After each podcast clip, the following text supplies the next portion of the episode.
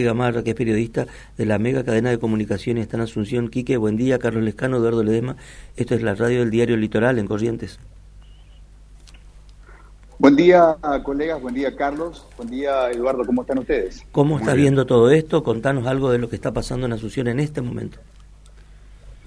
Bueno, se acaba de cumplir el protocolo de sesión de los atributos de mando por parte del presidente saliente Mario Abdo Benítez, acto que se cumple en la sala bicameral del Congreso Nacional, una sesión solemne presidida por el actual presidente de la Cámara Alta, Silvio Adalberto Ovelar, que tendrá repetidamente el honor de eh, también ser la persona que tomará el juramento al presidente entrante Santiago Peña Palacio. Cinco años atrás hacía lo propio para el presidente Mario Abdo Benítez, lo que también nos habla de, una, de un viaje dentro de la gran interna colorada. Cinco años atrás el presidente del Congreso era abdista, ah, hoy a estas alturas pertenece al, a la otra, al otro lado de la vereda, pero en fin, ahí está. ¿Y eh, la, asunción de los ministros, a qué hora está prevista?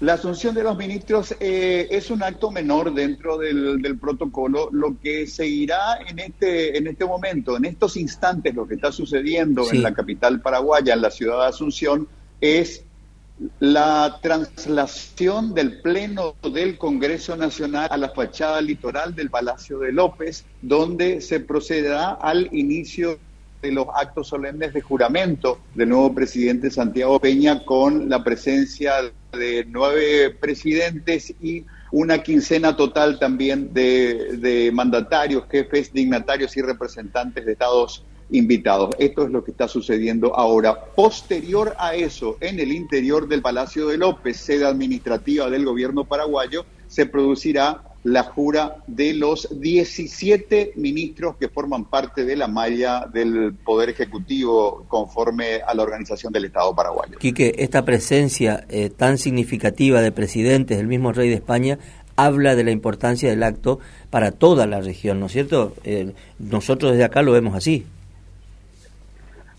Sin dudas, sin dudas, son, son endosos eh, importantes y que validan la calidad de las relaciones que hay particularmente con, con estos países. Curiosamente está Alberto, está el presidente Fernández, pero también está el, el expresidente Macri, amigo personal del expresidente Cartes, de quien se dice y se sospecha que este gobierno que empieza el día de hoy va a ser una prolongación del gobierno que lo tuvo como protagonista central de 2013-2018. Quique, para terminar, porque sé que estás este, con programa al aire, eh, ¿cuáles crees que van a ser los primeros pasos que podamos ver del presidente entrante? Bueno, sin dudas tendrá que dar algún, algún golpe de timón en el, en el área económica. los prolegómenos no son halagüeños, sobre todo porque se siente que hay una reducción significativa de la calidad democrática debido a que el partido de gobierno, el Partido Colorado, tiene autonomía en las dos cámaras del Congreso Nacional y eso les ha permitido llevar prácticamente sin debate la creación de un Ministerio de Economía y Finanzas que va a subsumir al antiguo Ministerio de Hacienda. Esto ha provocado una gran polémica en el sentido de que es la construcción de una institución compleja y el asunto fue llevado a tambor batiente. Se cree que comienza un periodo de, gobierno a decretazos, un poco a la usanza de lo que alguna vez hizo Carlos Saúl Menem en la, en la Argentina con sus decretos de necesidad y urgencia. Peña Palacios tiene el perfil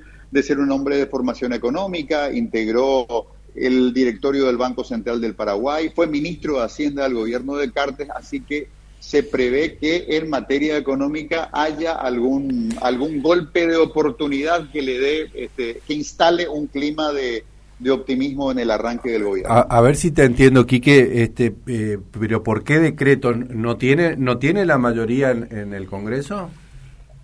Al contrario, la tiene y la tiene tan violentamente que la creación de un nuevo ministerio de mucha complejidad pasó por una, por una discusión que no tuvo ni dos horas, algo que debió haberse discutido porosamente en detalles no pasó por el consenso de sectores que operan, los sectores de la economía, los grandes think tanks de los gremios económicos y esto se, se va a concretar en, un decreto que simplemente va a completar una agenda que hace que el Congreso reduzca su papel a un mero pasapapeles de la voluntad del presidente ah, bueno, sí, de la República. En ese caso sí conocemos también, es como, como decimos acá, una escribanía de gobierno, digamos, ¿no? Usted, este, certificando un poco lo que viene del Ejecutivo y a otra cosa.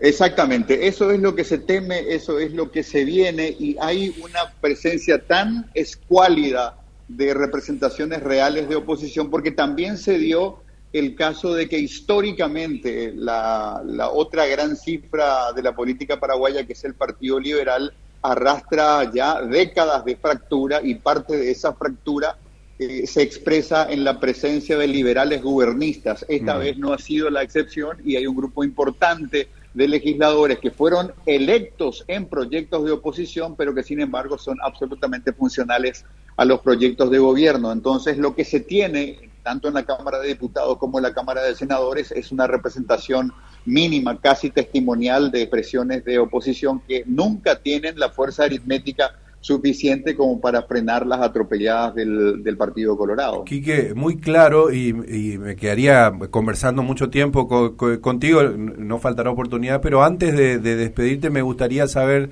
este, cuál es la visión que tenés, aprovechando ahí que están, por ejemplo, Alberto Fernández, que están este, Mauricio Macri, lo cual nos hace bien. Recién hablábamos un poco nosotros de nuestras relaciones bilaterales, que son relaciones eh, que están hermanadas por historia, por, por cercanía. Nosotros aquí en Corrientes, más allá de la relación del Paraguay con Argentina, es la relación de Corrientes con, con Asunción, con Encarnación, etcétera, ¿no? El, eh, los temas estos que tensionaron nuestra relación, el tema de la hidrovía, el tema del, del conflicto ahí en la frontera con, con Ituzaingó. ¿Cómo, ¿Cómo está ese tema eh, eh, según tu mirada en la zona de Asunción?